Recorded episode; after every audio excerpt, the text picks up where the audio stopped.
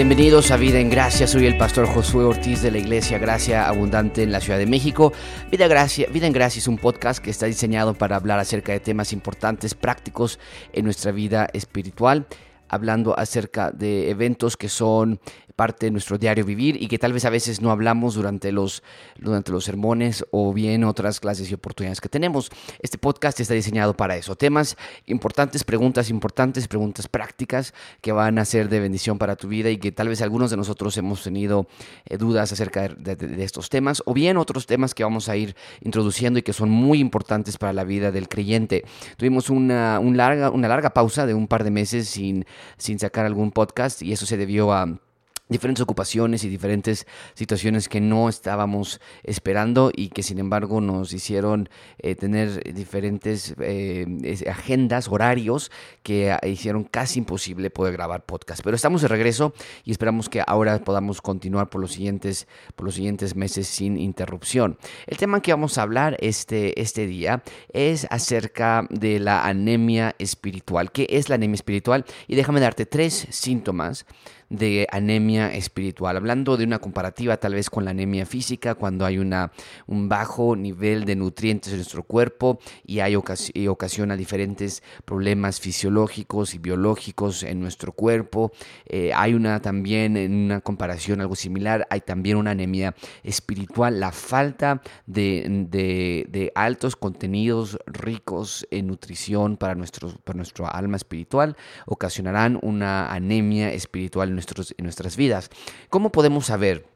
Cuando tenemos anemia espiritual? ¿Cómo podemos saber cuando nuestra falta de leer la Biblia, cuando nuestra falta de crecer espiritualmente, ya no nada más es una falta de crecer y de continuar, sino es realmente una anemia, ya no hay nutrientes que estén alimentándonos? ¿Cómo podemos saberlo? Número uno, tres síntomas de anemia espiritual. Número uno, hay una falta de apetito por la palabra de Dios. Este es uno de los clásicos y más incipientes problemas en la vida de una persona, la falta de apetito por la palabra de Dios prácticamente o, o, literalmente no hay interés por querer leer la Biblia. Y, no estoy diciendo que tal vez no, no sepas que es importante leer la Biblia. No estoy diciendo que no sepas que, es, que necesitas leer la Biblia. Pero tal vez se ha quedado atrás de tu mente como eso, un concepto.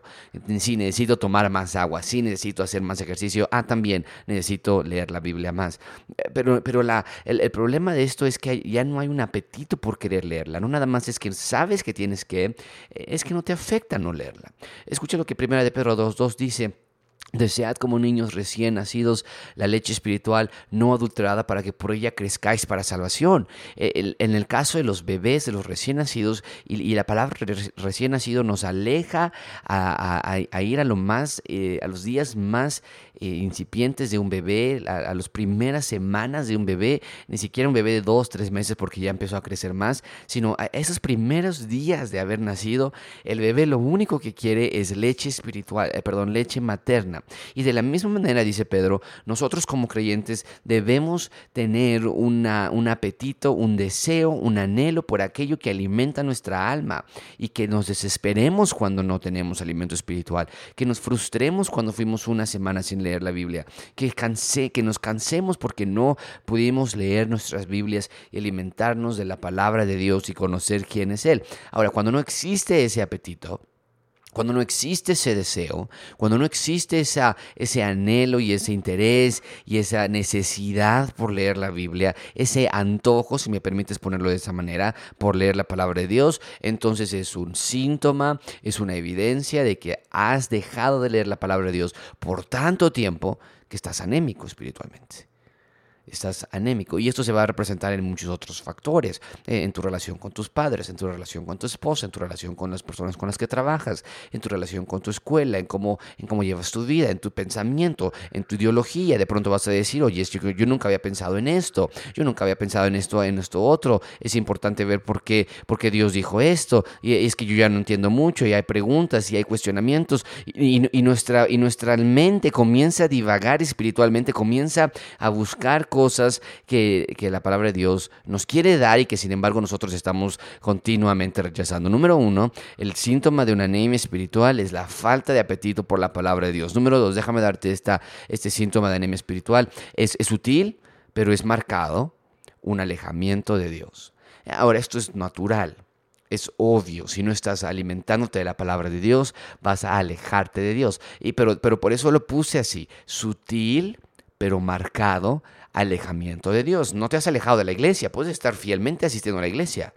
Puedes estar tal vez este, aún diciendo que eres cristiano, puedes estar hasta invitando personas a la iglesia, pero eso no te hace un creyente, no, no te hace un creyente saludable. Un creyente saludable es aquella persona que está constantemente continuamente alimentándose de alimento, valga la redundancia, saludable espiritualmente hablando estás haciendo tu ejercicio espiritual, estás yendo al gimnasio espiritual, estás, estás trabajando en tu, en tu hogar, en tu familia, con tu vida personal. Eso es lo que te hace un creyente saludable. Pero una, una persona que tiene anemia espiritual tiene un sutil pero marcado alejamiento de Dios. Escucha lo que Juan nos dice en primera de Juan 3, 15 y 16. Dice, dice el, el apóstol Juan, no amen al mundo ni las cosas que están en el mundo. Si alguno ama al mundo, el amor del Padre no está en él, porque todo lo que hay en el mundo, los deseos de la carne, los deseos de los ojos y la vanagloria de la vida, no provienen del Padre, sino del mundo. ¿Qué quiere decir todo esto? Bien, eh, Juan nos está advirtiendo que no puede existir una relación de amor hacia el mundo y al mismo tiempo decir que somos del Padre, somos de Dios o estamos en Dios. Entonces, una persona que está sutil, pero continuamente, firmemente alejándose de Dios, va a comenzar a tener los, a tener los deseos de la carne los deseos de los ojos y la vanagloria de la vida. Y es importante que tú evalúes tu vida y veas si estás en alguna de estas situaciones. Si estás eh, buscando las cosas de la carne, es decir, tus deseos, si estás buscando los, ojos, los deseos de los ojos, es decir, una con lujuria, viendo las cosas materiales, sensuales de este mundo, o la vanagloria de la vida, quiere decir el, la búsqueda de la, de la aceptación y, de, y, del crecimiento en el mundo. Es, esto es un alejamiento de Dios. Y podrás tú decir, es que yo hace cinco años era una persona diferente, hace tres años era una persona distinta, hace un año este era una persona completamente diferente.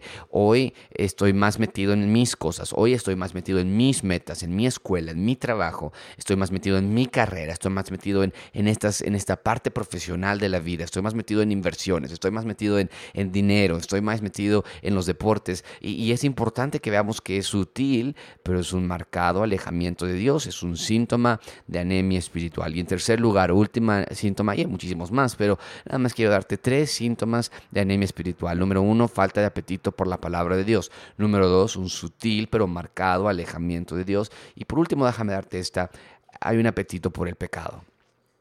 Primero de Juan 3.9 nos dice esto, todo aquel que es nacido de Dios no practica el pecado, porque la simiente, es decir, los hijos de Dios, permanecen en él y no puede pecar porque es nacido de Dios.